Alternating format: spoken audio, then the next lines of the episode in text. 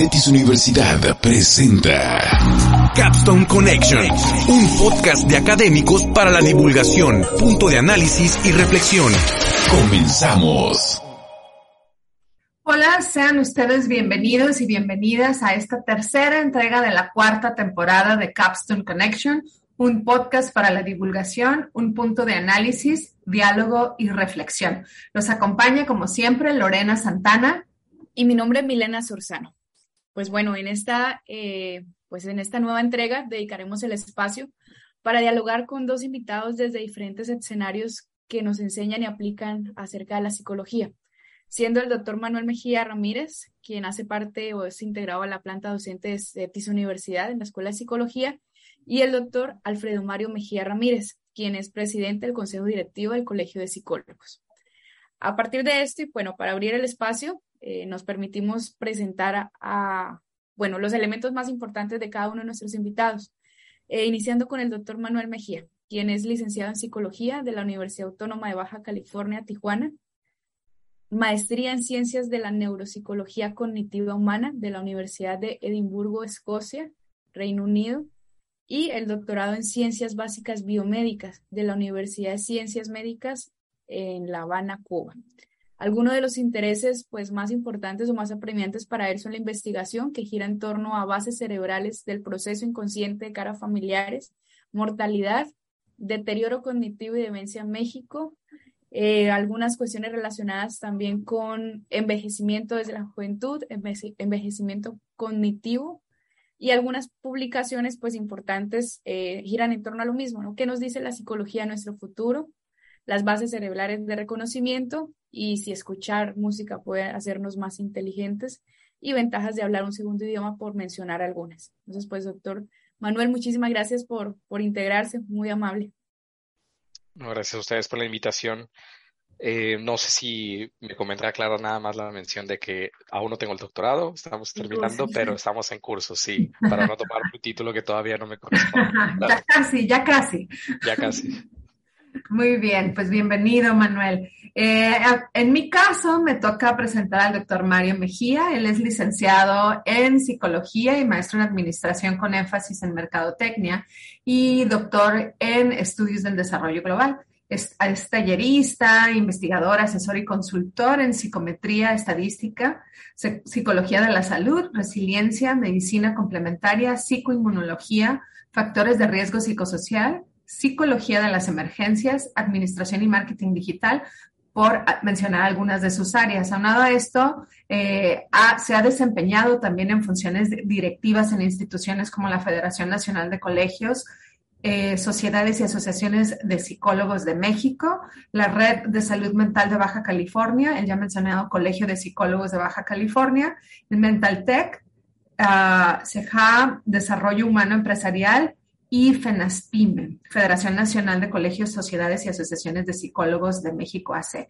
Es docente también en instituciones como la Universidad Autónoma de Baja California y CETIS Universidad, y sus investigaciones giran en torno a las dinámicas de gestión de la economía del conocimiento, así como la influencia de los valores personales en la felicidad en países de América Latina y el Caribe.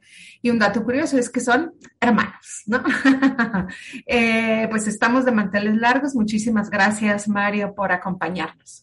Muchas gracias por la invitación y bueno, ahorita estoy en la Secretaría General de la Federación. Esperamos tener la Asamblea Nacional en octubre y estoy en la Secretaría General del Colegio de Psicólogos y en la Vicepresidencia de la Red de Salud Mental de Baja California. Y bueno, también está un proyecto que tiene apenas unos, unos meses que lanzamos muy, muy, ya muy concienzudamente acá en Tecate. Y bueno, espero compartirles un poco ahorita en, en mi turno. Claro gracias que sí, Gracias, María. Sí, igualmente, pues muchísimas gracias a los dos de nuevo por aceptar. Bueno, dando inicio a la conversación, la primera pregunta estaría relacionada con conocer de forma global por qué hablar de psicología y por qué hablar también de neurociencia si bien tienen como objetivo comprender de, una manera más profunda pues el cerebro, la mente y todas las cuestiones relacionadas con ello, ¿por qué investigar estos temas? ¿Por qué ponerlos en la mesa de la academia y qué se puede obtener de, esto mismo?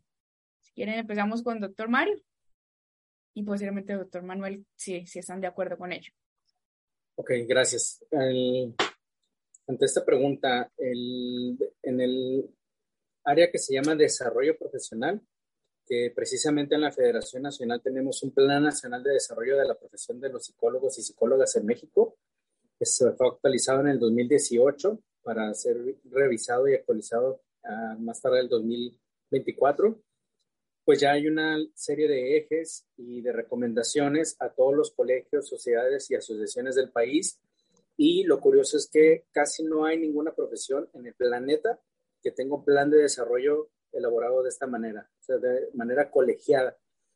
Ha habido incontables horas y horas y horas de talleres y de discusiones y de revisiones y de borradores al menos fueron, eh, por ejemplo, para el código ético de, psicólogas y psicólogos en México de la Federación, también hubo como ocho, ocho talleres nacionales, más eh, envíos del documento, revisiones, correcciones, adaptaciones, eh, trabajo editorial, etc. Entonces es un trabajo muy extenso, muy, muy exhaustivo, que tendrá sus errores y que podamos, podemos mejorarlo, pero para mí en particular es un, punto muy acertado el que se proponga, que se ponga en la mesa, este, está publicado en la página de fenapsime.org y ahí cualquier estudiante o profesionista puede consultar este documento. Ya viene una parte de antecedentes, pues se plantea ahí la necesidad de promover los servicios profesionales en psicología en muchas áreas, desde la salud, salud pública, en instituciones de educación superior, en educación básica, en servicios públicos, en las empresas. Así nos plantea también los posibles campos en los que se puede impulsar y promover la profesión. Y un punto muy importante es la promoción del empleo, es decir, que se abran las plazas que correspondan a la profesión y que las plazas que ya están abiertas pues sean ocupadas por personas que tienen su título, cédula y registro estatal correspondiente. Entonces, eh, les invito yo a que revisen el documento. Si hay sugerencias, estamos totalmente abiertos a recibirlas, a incorporarlas. Y pues, entre tanto, em, yo pienso, ya muy, ya muy particularmente, que en todo esto que es el desarrollo, en la división del trabajo, ¿no? Una digamos, un proceso histórico, sociohistórico en el que estamos y que se dice, se dice por ahí que ya en 10 años ninguna de las carreras, licenciaturas que existen ahora van a ser, van a tener eh, campo, cabida en el campo de trabajo y vamos a necesitar otras nuevas. Entonces, la psicología yo creo que tiene una gran adaptabilidad y por un lado es una ventaja que podamos tener psicólogos del deporte, psicólogos educativos, psicólogos infantiles, psicólogos clínicos, psicólogos de geriátricos, psicólogos bariátricos también, psicólogos económicos, etcétera, etcétera, etcétera, que tenemos tantos campos de aplicación. Y por un lado la desventaja pues es que eh, hay un desconocimiento y luego hay una, uh, no usurpación, pero hay como una intrusión, ¿no? Un psicólogo clínico que se quiere pasar al, al, al organizacional sin tener las bases o viceversa.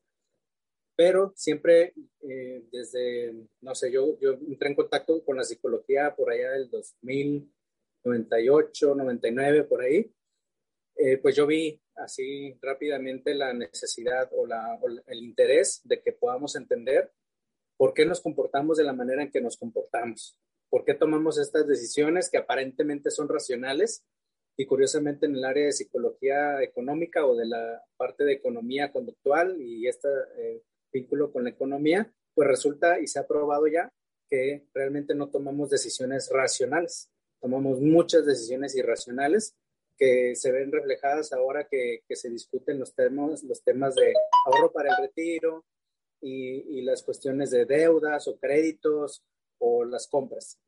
Entonces ahí yo veo esa gran necesidad de que podamos todos, todas comprender por qué tomamos este tipo de decisiones, por qué nos adaptamos o nos desadaptamos a nuestro entorno y por qué luego batallamos, ¿no? Con nuestra salud mental. Y particularmente ahora que pasó esto de la pandemia, pues se vio todavía mucho más eh, urgente el cubrir estos temas.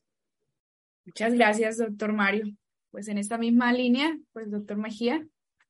Yo, yo comparto buena parte de lo, del, del trayecto de las preocupaciones y de, y de las críticas y las observaciones que hace, que hace el doctor Mario. Eh, tenemos parte de este, de esta eh, trayecto, pues coincidimos en el Colegio de Psicólogos. Fue que ahí estuvimos trabajando el, desde el 2014 en conjunto. Mario estuvo mucho más tiempo y ha estado más activo también recientemente. Y surge justamente por este tipo de preguntas y dudas y cosas pendientes que hay que hacer desde la psicología. Una de las cosas que, que yo tendría que decir es que hay una eh, diferencia entre lo que es la psicología como disciplina o como ciencia y una diferencia entre la psicología como profesión. Y es aquí donde también estas diferencias son difíciles luego de limitar. Y bueno, alguien también que hace investigación en psicología no necesariamente puede al día siguiente abrir un consultorio, ¿no? O, o, ir y, y entrar y capacitar en empresas. Necesita esta preparación previa y como hay tantas áreas de la psicología, uno de los ejemplos que siempre menciono es las divisiones de la APA, de la Asociación Americana de Psicología, tiene 54 divisiones, que cada una de ellas tiene algunos puntos en común con las otras, pero realmente son áreas de trabajo que se ven completamente diferentes, ¿no? Entonces sí hay muchas cosas a donde la psicología eh, pues tiene cosas que decir y lo que conozco mucho más es desde el área de la investigación, de la psicología como una ciencia. Yo lo que generalmente digo es que la psicología bueno, lo que generalmente comento es que el interés en general es la mente y la conducta en todas sus manifestaciones, en las decisiones financieras, en el deporte, en al tomar decisiones viviendo en una estación espacial. Entonces, realmente ahí es donde, donde está el interés de ese fenómeno y tenemos muchas perspectivas, metodologías, aproximaciones, teorías desde la que se puede estudiar todos estos fenómenos y entonces es ahí donde diría que la psicología es buena parte de este estudio, pero con métodos científicos. Hay otros intereses, otras maneras de estudiar el mismo fenómeno de mente y conducta, pero a lo mejor no parten desde la misma concepción de cómo crear conocimiento y serán otra cosa, ¿no? Entonces, eh, conviene como separarlos y parte de lo que creo que la psicología ha aportado, pues son profesionistas que, que pueden atender personas con dificultades de la vida cotidiana hasta dificultades en trastornos, a mí lo que me ha interesado más en el tema de neuropsicología es que, qué sucede tras lesiones cerebrales. Entonces, ahí también hay otro tipo de trabajo de una psicología especializada que le, ponemos neuropsicología, ¿no? Entonces, hay muchos de, esas perspectivas y, creo que creo que podemos hacer un programa en sí mismo de todas las posibilidades en que la psicología aporta a múltiples de estos temas y también cosas que son realmente muy novedosas, ¿no? Hay cosas que todavía no hemos abordado y lo que dice Mario, eh, que faltan plazas, faltan lugares donde efectivamente se puedan ejercer varios de estos saberes. Eh, una de las últimas que yo escuché por ahí en un evento de la FENAPSIME justamente era el Chief Behavioral Officer, que es desde la Behavioral Economics de la psicología conductual, quieren poner como una, una liga que se fuera no solo el vicerrector o, por ejemplo, en CETIS, ¿no? El vicerrector académico, no solo el vicerrector administrativo, sino que hubiera una especie de vicerrector conductual o psicológico en el que como pudiera apoyar también las varias cosas que se pueden hacer a nivel del sistema. Entonces, la psicología también aporta desde esos lados, no solamente el trabajo individual, ¿no? Entonces, ah, hay bastante desde ese lado. Tenía una nota sobre las neurociencias, pero no sé si sea una siguiente pregunta o puedo... De hecho, va enfocada a la siguiente pregunta, entonces si quieres, si ya tienes tu nota, pues ¿por qué no nos la compartes? Eh, claro, claro. Una de las cosas que, que, mm, que, que creo que no, no les había comentado, pero yo me formé como psicólogo primero y una de las primeras cosas que me interesó hacer es el tema de metodología, de investigación y de instrumentos. Los instrumentos de psicología tienden a ser bastante complejos. Hay que eh, romper un poquito de, intuiciones a lo mejor que tengamos y realmente verificar las cosas, ¿no? Pero luego de ahí me empecé a mover mucho más hacia las áreas de neurociencias. Neuropsicología fue que estudié la maestría y ahora estoy en el doctorado completamente orientado a eso. Y una de las cosas que, que, que, noto de las neurociencias es que están prometiendo realmente muchos, muchas posibilidades de, de cosas que conocer. Pero lo que yo tengo un poquito de opinión eh, sobre eso es que todavía en algunas de esas cosas no estamos ahí. Estamos en el momento en el que se están consolidando métodos de intervención que pudieran ayudar. Un ejemplo. El conocer muy bien las redes cerebrales puede ayudar a lo mejor a diseñar una intervención que si estimulas magnéticamente un área del cerebro, puedas hacer una estimulación pues precisa, ¿no? De precisión en el que, por ejemplo, hay un, hay un equipo en Juriquilla, en la UNAM, que está trabajando con eh, prevención de recaídas en las adicciones, ¿no? Y entonces estimulan con estimulación magnética transcraneal un área prefrontal del cerebro, pero lo que buscan es que la conectividad cerebral que tiene esa área es la que afecte a áreas subcorticales que es tan difícil acceso porque están en el centro del cerebro, ¿no? Y entonces ahí tienes una evidencia que está desarrollándose muy bien, que está logrando buen auge, ¿no? Ya se ha probado la estimulación magnética para tratamientos de depresión, que son resistentes a los medicamentos, y creo que por ahí va una línea. Pero en cambio, tenemos otro tipo de tecnología que se llama la estimulación eléctrica directa transcraneal, TDCS por su nombre en inglés. Y de este, este año salieron unas notas de que posiblemente esa estimulación eléctrica, que se ponen dos electrodos en la cabeza y que se estimula de un electrodo al otro, parece que la mayor parte de la estimulación eléctrica que se decía que podía impactar en el cerebro no atraviesa realmente el cráneo. Y llevan 10 años haciendo estudios sobre esto y este año se encuentra esta nota de que aparentemente casi no pasa nada de electricidad. Entonces, ¿qué han encontrado en los estudios en TDCS que han usado esto? Placebos, efectos placebo, eh, sugestiones, o a lo mejor sí pasa la electricidad y hay que encontrar otro tipo de método para hacerlo, pero lo que quiero decir es que está incierto, que hay muchos aspectos de la intervención en neurociencias o de los resultados en neurociencias que creo que no están tan consolidados como para ser usados en la manera que en ocasiones se han vendido, ¿no? Y esa es otra de las reflexiones que yo diría sobre esto, es qué tanto tenemos cierto tipo de problemáticas en las ciencias que a lo mejor se exacerban en ciertas áreas o en las exageraciones de ciertas áreas, ¿no? Entonces, también tengo que decir esa parte de las neurociencias. Se promete mucho y yo creo que sí se va a lograr mucho en estos avances, pero también hay que ir con cautela en buena parte de estos resultados. Claro, fíjate, eh, Manuel, que ahorita que lo mencionas, eh, tomando como punto de partida sus dos primeras participaciones, eh, estamos hablando de, bueno, ¿por qué estudiar y por la importancia de realmente indagar en el terreno psicológico y de las neurociencias? Y hablabas, Mario, precisamente de la importancia de, conocer la mente, la, la, mente y la conducta para igual identificar, bueno, algunos patrones, ¿no? Algunos patrones que si bien es cierto, pues sí servirán a lo mejor a los centros de trabajo, pero también sirven para estas interacciones que tenemos entre, entre entre grupos, ¿no? Al final de cuentas. Y estas figuras que se están eh, se están diseñando e implementando en las estructuras organizacionales, por ejemplo, estas, de desarrollo, estas de desarrollo de comportamiento, otras que van de la forma en que las personas aprenden. Eh, y esto que mencionas, eh, Manuel, precisamente en esta en este interés o curiosidad por conocer realmente cómo es que eh, los seres humanos nos comportamos ante ciertos impulsos, ¿no? Eh, que, de alguna manera pudiéramos pensar que son racionales y hay evidencia de otras cosas, que, es, indagar más en profundidad.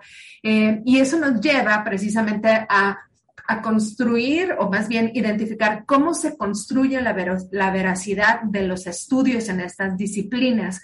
Es decir, cuáles serían estos métodos de intervención que son lo suficientemente eh, científicos para poder dar fe y dar cuenta de que, bueno, eh, una disciplina va orientándose a, ahorita decías, Manuel, bueno, promete mucho, puede ser, aún no estamos ahí, ¿no? Entonces, ¿Cómo realmente, en, la pregunta va para ambos, eh, en estas líneas, tanto en la psicología como en la neurociencia, ¿cómo son estos instrumentos? Hablando del método para obtener la, la información, ¿qué es importante incorporar en estos instrumentos? Si nos pudieran hablar, recordando que este es un podcast de divulgación, eh, estaría relacionado con conocer cómo es la construcción y adaptación de instrumentos y métodos para la correcta investigación en estas áreas.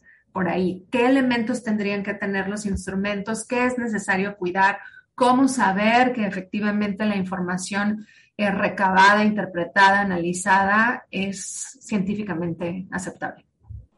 Bueno, yo voy a tomar turno porque desde el 2011 yo doy la materia de teoría y técnica de la medida que es un área, digamos, una, una asignatura como de especialidad, no la he visto en ninguna otra carrera. Y precisamente el libro básico para esa materia se llama Teoría Psicométrica de Nunali y Bernstein. ya es del noventa y tantos, pero mm, eh, no he visto tampoco otra actualización mayor. Y precisamente cuando recién empecé yo a, impartir la materia y a revisar esa, pues, la literatura, resulta bien curioso que teoría de la medida, al menos desde la perspectiva de los autores, en su revisión también de antecedentes, pues los teóricos de la medida, y por ejemplo están eh, Spearman, eh, Cronbach y varios otros que han desarrollado fórmulas y métodos precisamente para hacerlas, ya sea correlaciones, regresiones, etcétera, pues son de los que son, son psicólogos, varios son psicólogos que han aportado no solo a la disciplina de la psicología en el área científica, sino también a otras áreas. Esos, índices también los utilizan en otras, como en la física, en la química, etcétera. Y el común es esto de teoría de la medida, al menos desde lo que yo he visto. Y precisamente en ese, en ese curso eh, lo llevan los eh, estudiantes de la universidad en la licenciatura en psicología en tercer semestre, es etapa básica. Está más cargada de teoría, pero en la parte práctica pues ya desarrollan un instrumento de medición. La forma más práctica, fácil y, y que tiene más, que tiene luego mayores índices de confiabilidad y de validez, pues es eh, construir una escala tipo Likert. Todo el mundo conocemos las escalas tipo Likert porque nos preguntan si estamos de acuerdo o no tan de acuerdo o indecisos o ni, tan, ni de acuerdo ni en desacuerdo. Y cada vez es más común que en un aparatito nos llegue una, una encuesta de satisfacción o una, o una opinión en, en estudios de mercado, por ejemplo o si queremos eh, traspasarlo, eh, transformarlo en una prueba psicológica, pues va a tener muchísimos candados, digamos, porque ya las pruebas psicológicas pues afectan las vidas de las personas, porque hay decisiones que se toman basadas en los resultados. Por ejemplo, en un peritaje psicológico, eh, tenemos varios peritos psicólogos y psicólogas en el colegio de psicólogos y, y han tenido siempre esta preocupación, ¿no? De que qué pruebas se usan, cómo se usan, quién las usa, etcétera. Entonces, eh, es, es, para mí una materia y no nada más porque yo la dé, sino porque está emparentada con todas estas de metodología de la investigación, estadística inferencial, estadística descriptiva. Luego ven en, en la carrera, ven la, la, materia de evaluación psicológica, eh, dentro de esto, de, esta labor de recopilar información, pues están otras fuentes como pueden ser la observación. Y para eso ven eh, análisis experimental de la conducta. O luego ven eh, teoría y técnica de la entrevista. Y luego ven teoría, teoría de grupos, teoría técnica de grupos. Y así todo, se, va, se van acumulando las herramientas que se pueden usar tanto para captar información luego para analizarla y luego para aplicar. Eh, posteriormente ya ven métodos cuantitativos y cualitativos en, investigación. me enteré luego que, que, Manuel estaba dando la materia de, eh, creo que era análisis y revisión de textos científicos.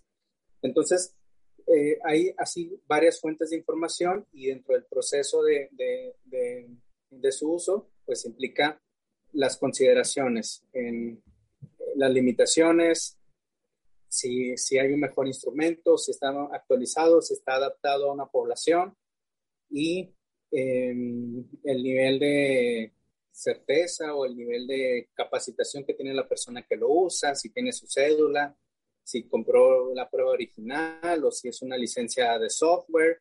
Pues todos estos detalles pues ya van, eh, se, se tienen que ver en la parte ética. Y en este lado de la ética, pues em, yo tenía la preocupación porque veía que había bastantes huecos y espacios grises y ya este, de plano faltas así a, a todas luces en la ética, en psicología.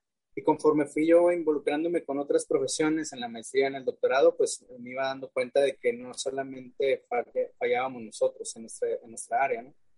hay eh, algunos eh, incluso le llaman crisis ética de, las profesiones, porque en muchos, en muchos ámbitos se ven ese tipo de, situaciones.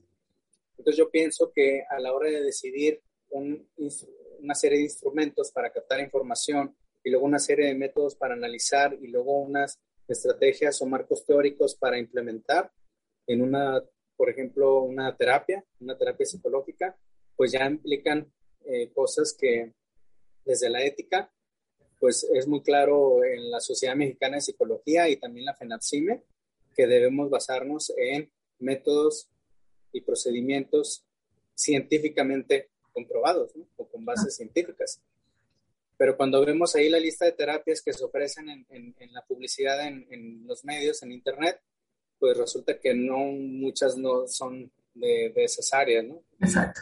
Es polémica una lista que está publicada por la Asociación para la Protección de Enfermos contra las Terapias Pseudocientíficas en España, pero ya vienen ahí varias que acá pues se ofrecen como, como cosas de cada día.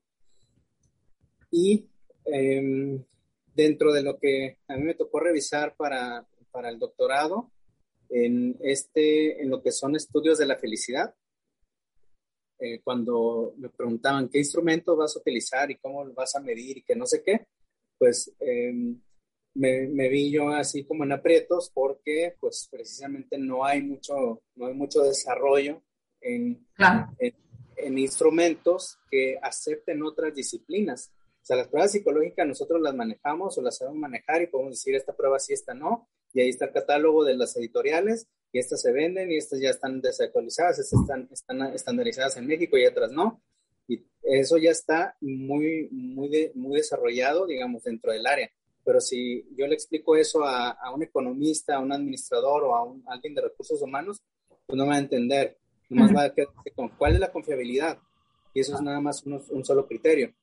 Entonces, el, al final resulta que en, en, los, en lo que se eh, analiza de la información disponible para las tomas de decisiones, por ejemplo, de líderes de Estado, pues hay una vertiente de lo objetivo y una vertiente nueva, incipiente, de lo subjetivo. Y en lo subjetivo es donde ya, entra, ya, entré yo bien a fondo, que era el, eh, el autorreporte.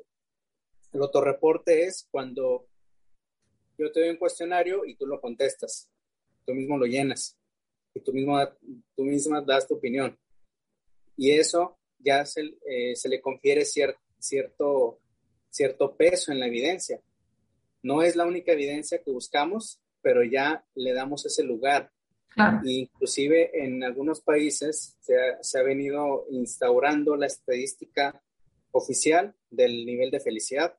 El, el país que lo inició pues fue Bután el, eh, en, en, en, Asia y que también fueron impulsores del Día Internacional de la Felicidad en, en las Naciones Unidas entonces, desde ahí le estamos dando valor a la ¿no?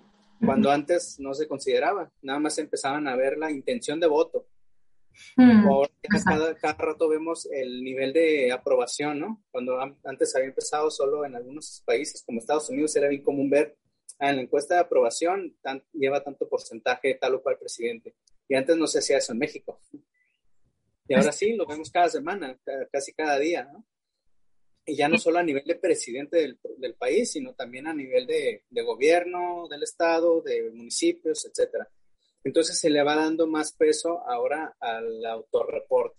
Y a mí me encanta que en el INEGI tengamos el, el diario, que es el bienestar autorreportado, que todavía está dentro de las estadísticas experimentales, pero creo que ya, ya, ya estaba saliendo o ya salió el, eh, ahora sí la, la, versión oficial ¿no? de, ya, ya incorporada como una estadística más eh, regular y, parte del, del, de, las, de los datos centrales ahora sí que maneja de la población en, esta entidad. Es más o menos así un panorama de lo que es. Pues gracias, Mario. Ah, en este sentido, pues, Manuel, también tú nos contarás eh, yo creo que haría solamente algunas puntualizaciones sobre los mismos puntos que, que, toca Mario. Uno de ellos es esta división de la objetividad y subjetividad en las mediciones, ¿no? Y de repente creo que sí, desde quienes les interese las respuestas que puede ofrecer las neurociencias, una de las cosas que ofrece es aparentemente mayor objetividad en las mediciones, ¿no? el que digas, bueno, la persona dice si es feliz o no es feliz, o si se siente bien o no bien, que tanto eh, el tener una resonancia magnética funcional donde dices mayor activación de esta área cerebral diga que efectivamente se confirma, ¿no? Y no sé si esa ruta creo que no es la, la más adecuada, ¿no? Yo creo que más bien abordan otro tipo de información pero no estoy muy seguro que muchas de esas medidas podamos como comprarlas como mucho mayor objetivas o que vayan a cumplir ese deseo de objetividad total en esa ciencia, ¿no? Que creo que no, no existiría. Y uno de los ejemplos eh, que es el que, que recientemente escuchaba en un podcast que les recomiendo, el de Everything Hurts con Dan Quintana y si lo han escuchado. No, eh, episodios algunos. Eh, tienen una manera muy peculiar de, de, conversar. James Heathers tiene una manera muy peculiar de conversar, pero realmente es muy recomendable y uno de los de las anécdotas que comentaban era que ellos, ellos generalmente utilizan medidas fisiológicas y una de ellas es la variabilidad cardíaca. Otro puede ser presión arterial y pueden ser medidas aparentemente más objetivas, ¿no? Fisiológicas. Pero lo que comentaban de las anécdotas es que el que una persona que estuviera tomándole la presión o la variabilidad cardíaca a los participantes trajera una lata, una bata de laboratorio, que trajera una bata de laboratorio, modificaba la presión registrada, modificaba la variabilidad cardíaca. Este, una anécdota que yo a veces cuento es eh, una evaluación neuropsicológica en forma, con respuestas correctas o incorrectas y demás, pero que la persona que estaba siendo evaluada este, la habían invitado porque era una estrategia como de invitarla a salir después, cosa que no se debe hacer entre los estudios, ¿no? Pero entonces la persona había salido mal en las tareas cognitivas, probablemente mal porque estaba ansiosa por quien lo estaba evaluando, ¿no? Entonces, hay muchos procesos eh, detrás de eso y estas medidas aparentemente más objetivas realmente tienen todo un proceso para lograr esa ligera mayor objetividad que ofrecen, ¿no? Entonces, eh, estas mediciones fisiológicas necesitan tener toda una estructura en la que se haga la evaluación y esa es parte de lo que creo que en algunos momentos se pierde. Una de las cosas que han comentado en ese podcast es eh, que una medida que es fácil de usar de repente se vuelve muy popular, pero se usa mal. Entonces, ahí tenemos una parte del problema. Este, e inclusive, otro de los puntos que, otro de los puntos que comenta Mario de las pruebas psicológicas que aparentemente las tenemos más resueltas, las que tienen sus estudios de confiabilidad, de evidencias de validez y todo esto. Un reciente estudio que no, que creo que no se publicó, pero lo estaban manejando el doctor Joaquín Caso de UABC, que estaban haciendo un eh, sondeo de las pruebas psicológicas que se venden en México y qué tanto realmente tienen evidencias de confiabilidad y de validez. Y estaban encontrando que casi todas reprobaban. Entonces, esta es una de las cosas que dices, hay un tema súper pendiente y una de las reflexiones que hacía es que lo mismo le pasó a España, que las pruebas estaban obsoletas, no tenían evidencias de validez, no tenían adaptaciones culturales adecuadas y demás. Los psicólogos las usaban y entonces que no fue sino hasta que las universidades y los colegios oficiales de psicólogos en España, que allá son los que este, dan la cédula para ejercer, este, se pusieron de acuerdo y le pusieron una especie de ultimátum a las editoriales, a la principal editorial TEA este, en España.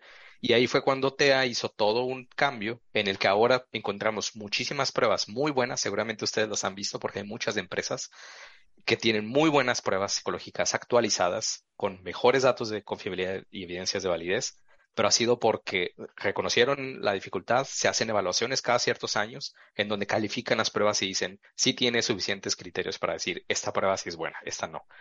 Y en México no tenemos ese dato, ¿no? Entonces tenemos tareas pendientes en ese, en ese tipo. Y eso que se supone que serían las pruebas psicológicas las que tienen mayor trabajo sobre eso, ¿no?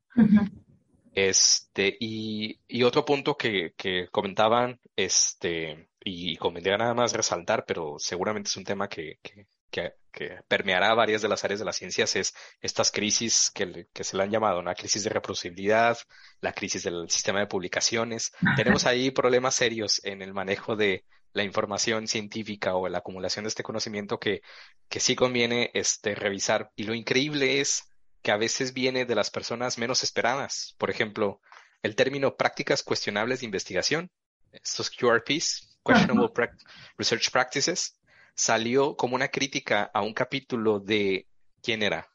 Daryl Bem, un psicólogo, que había publicado un capítulo en un libro de metodología muy usado, muy, muy alabado este, este libro, y que en ese capítulo donde decía qué recomendaciones te daba a ti como futuro científico de la psicología, daba puras recomendaciones que hoy se consideran prácticas inadecuadas de investigación.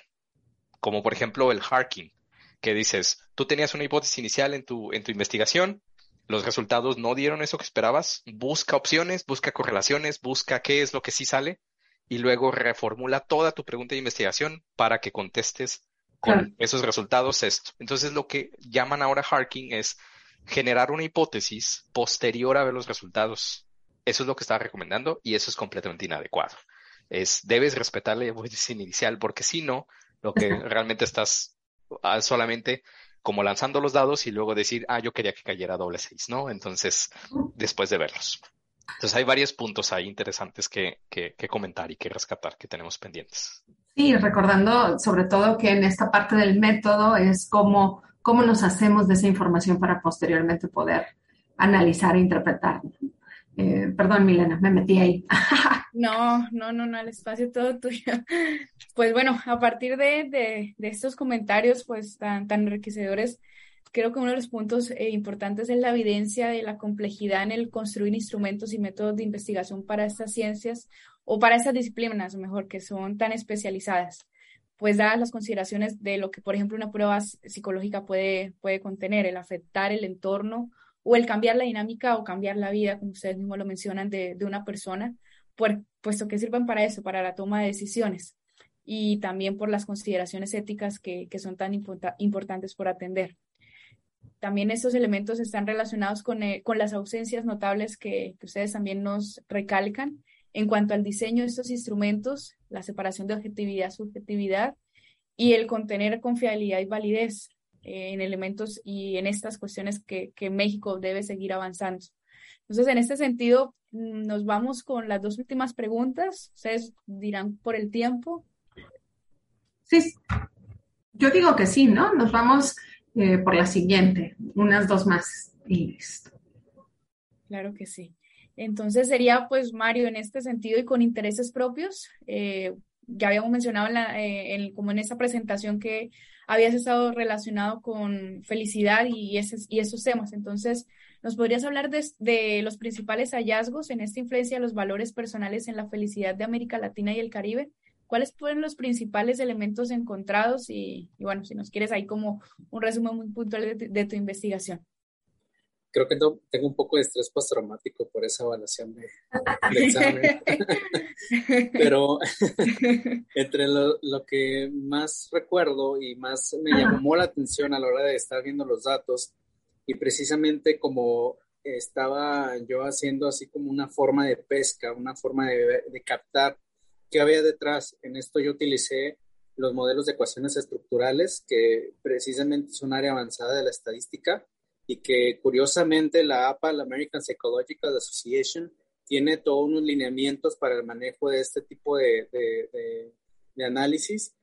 Em, bueno, pues me sorprendió que, eh, bueno, la estadística o los datos nos dicen que México es uno de los países más felices en América Latina y en el mundo.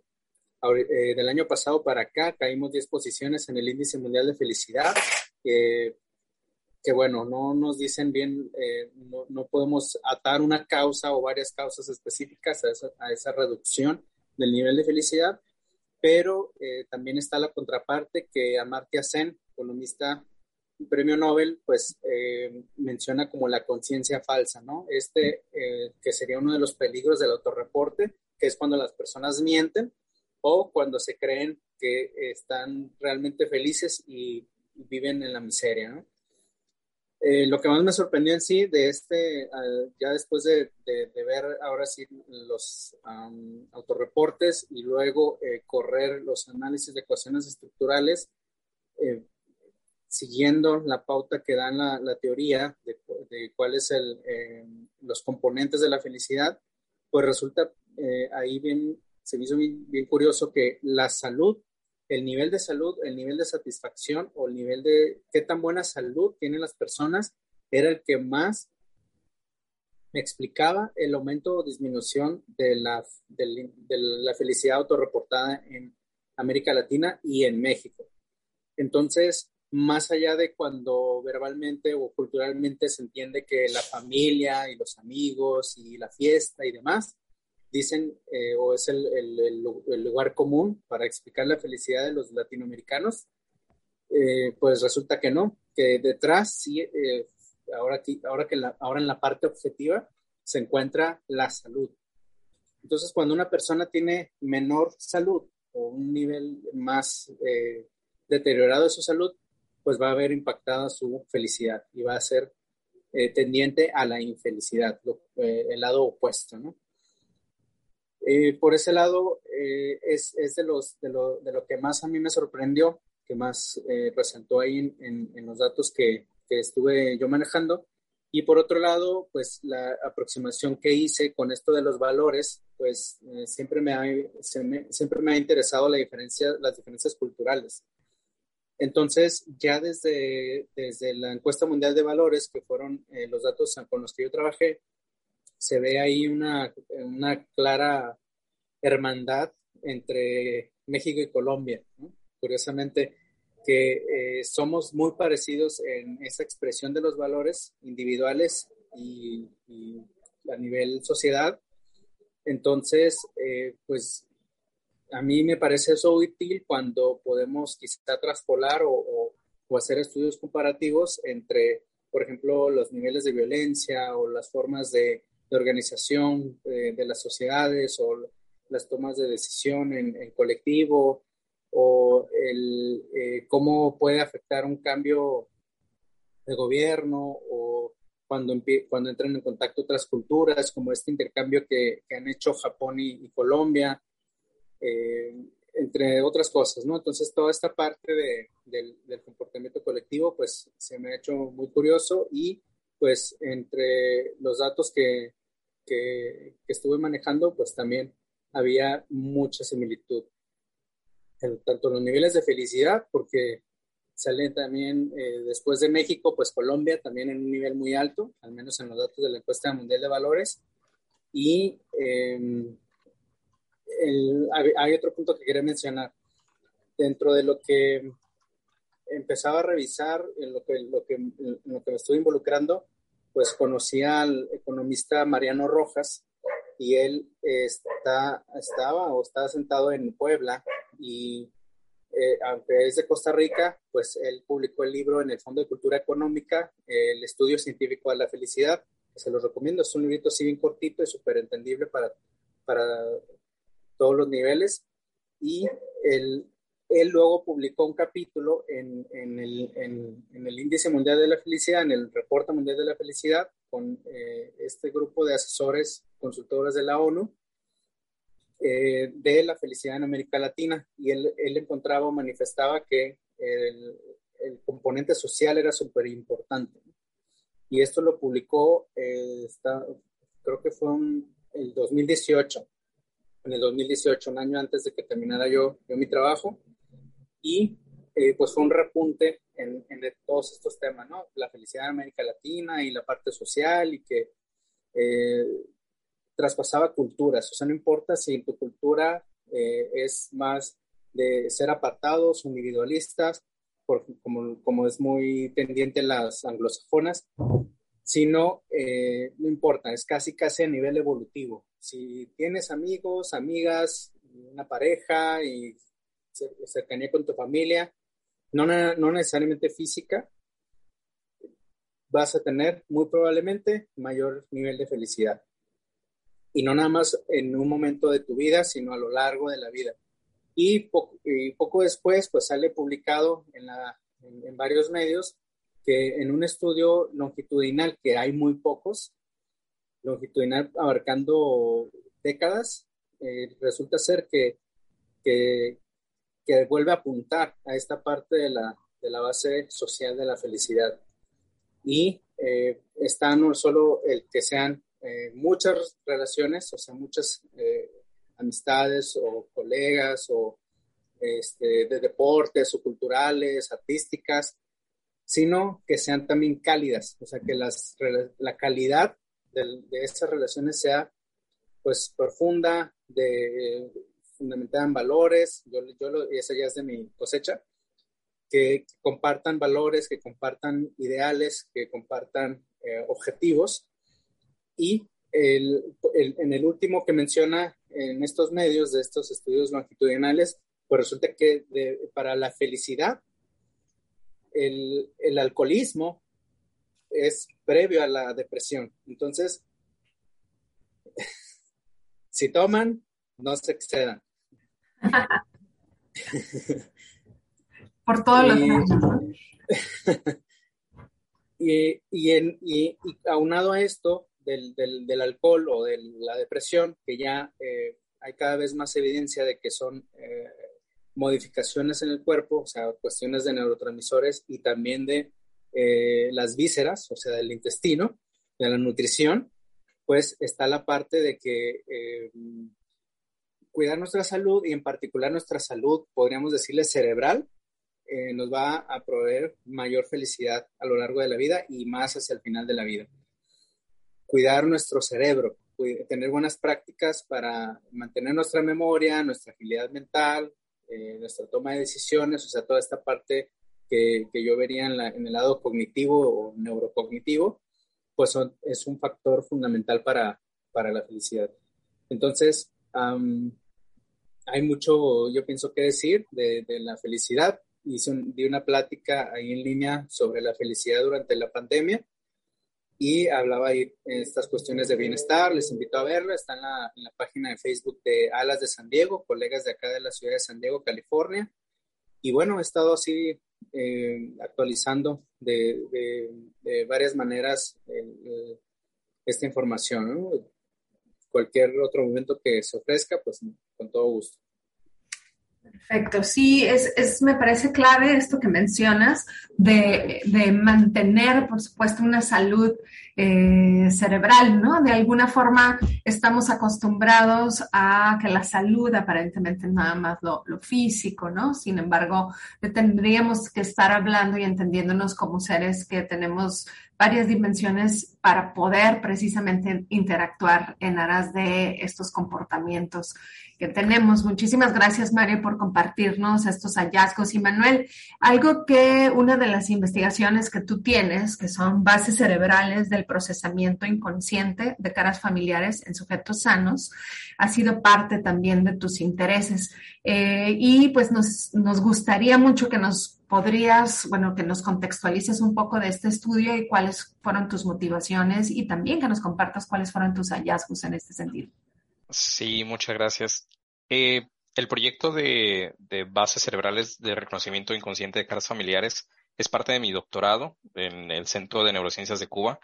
Lo estoy estudiando en la Universidad eh, de Ciencias Médicas en La Habana, pero técnicamente todo el trabajo se realiza en el Centro de Neurociencias de Cuba, que es un centro realmente este, de, calidad mundial. Eh, mis respetos para todas las personas que han trabajado en el Centro de Neurociencias, que está dirigido por Michel Valdés Sosa, y mi tutora Antonita Bobes y recientemente también me está tutorando este Michel Valdés. Eh, eh, estamos trabajando este tema porque ellos han trabajado desde hace unos 20 años el tema de la percepción de caras. Eh, uno de los pacientes del fallecido Alfredo Ardila, una de las figuras más importantes de la neuropsicología en Latinoamérica, tuvo una lesión cerebral tan específica, tan especializada que le impedía ver las caras de las personas le impedía reconocer a las personas por su rostro, siquiera inclusive él era, difícil reconocerse en fotos y en, el espejo, ¿no? Entonces puede haber este tipo de lesiones cerebrales tan específicas que impiden algo que damos por hecho en el día a día, ¿no? Y lo curioso de este, de este paciente es que descubrieron unos cuantos años después del trabajo con él que a pesar de que no podía reconocer qué cara era de una persona que conocía y quién no, este, lo que podía pasar es que pudiera tener como esta, ya saben que cuando nos ponemos un poco nerviosos empezamos a sudar las manos. El, cuando hay una respuesta afectiva, emocional, de ansiedad, se activa el sistema nervioso autónomo y tenemos ciertas respuestas autonómicas inconscientes completamente, como un poco de sudoración, un poco de incremento en el latido cardíaco, la presión arterial, todo eso. Lo que encontraron es que esta persona, a pesar de que no reconocía quién era quién, tenía una respuesta de la sudoración de las manos ante las caras que sí conocía, como si una especie de emoción que atravesara y procesara en su cerebro a las caras a pesar de que él no supiera qué estaba pasando.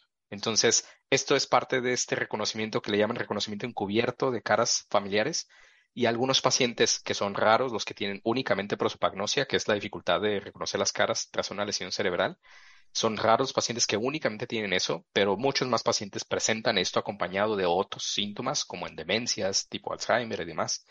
Pero en este caso era una de las cosas interesantes a observar, que una persona no tuviera el proceso consciente, pero tuviera un proceso inconsciente. Y esto es parte de ese, estudio. La doctora Antonita Bobes ha trabajado, trabajó varios, varios este, investigaciones con este paciente que presentaba esta disociación tan curiosa. Y una de las cosas que justamente nos preguntábamos después de eso es si este proceso inconsciente también se da en un cerebro que no tenga una lesión cerebral, porque es, si hay que ser cuidadosos en que lo que resulte de estudiar pacientes se traslade directamente a personas sin lesiones cerebrales, porque el cerebro es plástico, se modifica, se adapta a la lesión. Entonces, mi proyecto fue justamente el utilizar algunos de los métodos experimentales de la psicología para lograr presentar caras a personas que no tuviéramos lesiones, pero las personas no logran ver las caras que presentamos. Entonces, lo que le llamamos supresión perceptual, que es presentamos las caras, pero las personas no distinguen quién es quién, y entonces queríamos ver si también sucede este respuesta, esta respuesta afectiva en ellos, ¿no? Y lo que encontramos en ese primer proyecto fue justamente que sí hay este proceso. Las personas no distinguen qué hay ahí enfrente, pero tenemos una respuesta eh, fisiológica automática ante las caras de personas que sí conocemos, que son significativas para nosotros. Y vas a preguntar algo, perdón. No, no, no. Eh, más bien estaba pensando, eh, cómo esto lo podemos aplicar precisamente en, procesos de enseñanza-aprendizaje, en procesos de interacción paciente en médicos, en cuidadores, por ejemplo, para adultos mayores, incluso en los centros mismos de trabajo. Eh, pensaba muchas cosas, más bien era como casi estaba pensando en voz alta. Entonces, pero como bien sabes leer las caras, eh, lo acabas de demostrar, y me cachaste en mi pensamiento, no necesariamente iba a preguntar algo. Entonces, esto es nada más evidencia de que se está formando perfectamente bien. sí, sí, sí, y, y de hecho hay, bueno, también me puede extender bastante en esto, porque por ejemplo, un paciente que tenga esto, esta prosopagnosia, puede reconocer las expresiones faciales, puede saber si la persona está triste o no. Entonces, parece que este proceso inconsciente es diferente de la, de la respuesta emocional de empatía, ¿no? De que si yo veo una cara triste, yo empiezo a sentir tristeza. Eso lo puede hacer un paciente con prosopagnosia, si no tiene afectadas áreas que le impidan, ¿no? Pero lo que no puede hacer es reconocer a la persona, pero aparentemente sí hay una especie de procesamiento de esa afectividad que le tendría a esa persona. Entonces, eso es un concepto que le llamaron ahí justamente el Grupo de Cuba, emoción desde la identidad, emotion from identity que aparentemente sería diferente a otros procesos que son de conocer solamente las cosas.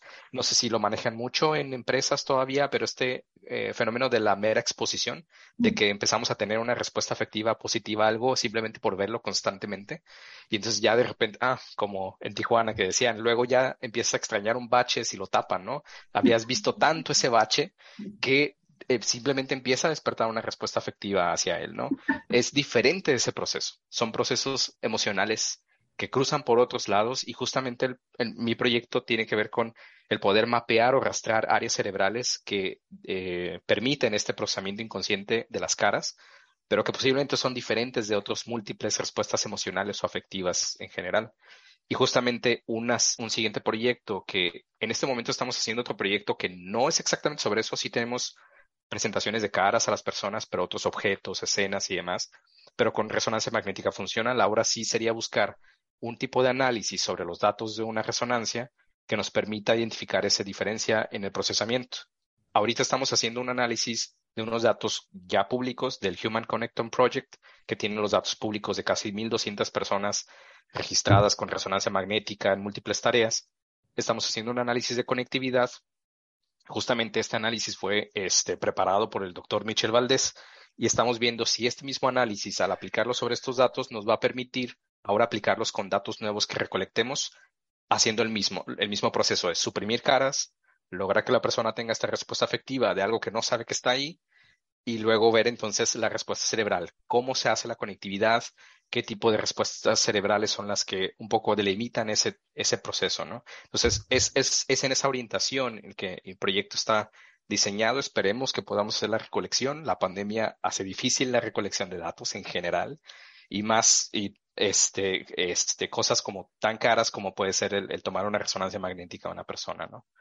Y no tenemos equipos aquí en Tijuana. Creo que hasta donde yo conozco no hay equipos de tres Teslas, que son el, la medida del campo magnético que tienen estos.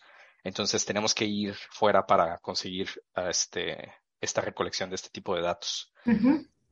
Sí, y, pensaba, fíjate también en cómo, de alguna manera, en, las, en el desarrollo organizacional dentro de un centro de trabajo, creo que también a, es un campo, digamos, fértil también para este reconocimiento, ¿no? Hablando, hablando también de, de esto que mencionaba Mario sobre cómo identificar comportamientos, formas de aprendizaje para ciertos objetivos. Entonces, creo que de nueva cuenta podemos ver que es necesario esta articulación entre, entre or, or, organizaciones, eh, instituciones educativas y bien centros de trabajo, sobre todo para poder articular y a lo mejor, eh, como decías, ¿no? Pues no están los elementos o no están los instrumentos eh, y por poder articular para tener información, para generar información, ¿no? Eh, no sé, Milena, algo más. Creo que llegamos a nuestra parte final. Nuestra parte final. Pues bueno, muy concretamente y con el ánimo pues de, de hacer el cierre, algunos de los puntos que, con los que nos podríamos quedar a partir de, pues, de esta eh, conversación que esperamos ya cuando tengas los resultados vuelvas por acá y nos cuentes sobre cada una de esas cosas. Entonces, ¿con qué nos quedamos? Primero, eh, entender por qué nos comportamos como nos comportamos es el centro de las disciplinas, de la disciplina, de las disciplinas como ustedes bien lo comentan que el estudiar la psicología y la neuropsicología se hace vital importancia porque impacta en diferentes aristas, salud, salud pública, instituciones académicas, educativas y a nivel organizacional como tal. Es apremiante también hablar o dar impulso al desarrollo y la promoción del empleo de los expertos en estas áreas, también como algo pues por atenderse. Y es importante también hacer las distinciones entre la psicología como ciencia y la psicología como profesión igual manera, aquí tenemos otros puntos, Lorena. Sí, sí, sí, también en continuidad los métodos, ¿no? Los métodos de intervención, tanto en psicología como en neurociencia, es un área que, que por supuesto, sigue en evolución. Eh, lo que nos comentaron en nuestros invitados evidencian sobre todo la complejidad de construir instrumentos y estos métodos de investigación o identificar cuáles son los métodos de investigación para ambas disciplinas, aunque también se pueden ver a lo mejor algunas ausencias notables en cuanto al diseño de los mismos. México también, ¿no? Nos mencionaba Mario que es uno de los países más felices en América Latina, sin embargo, eh, pues hay asignaturas en cuanto al diseño propio de los instrumentos, a los métodos de recolección de información, eh, tomando en consideración sobre todo la objetividad, subjetividad de las mediciones, datos de confiabilidad y validez. En ambos casos, la ética... Eh, pues es un tema que incluso pudiéramos utilizar otro, otro episodio para hablar precisamente eh, de cuáles son las implicaciones éticas y hasta dónde podríamos nosotros tener este, este marco de acción para analizar y obtener esta información. Milena. No, pues nada, creo que intentamos eh, de una forma muy osada resumir, pero nada, encantadas y encantados también los, las personas que en su momento escucharán de tener esta charla tan nutrida y pues aquí los esperamos en nuevas, eh, en nuevas entregas. Muchísimas gracias de nuevo. Gracias. Recuerden Capstone Connection.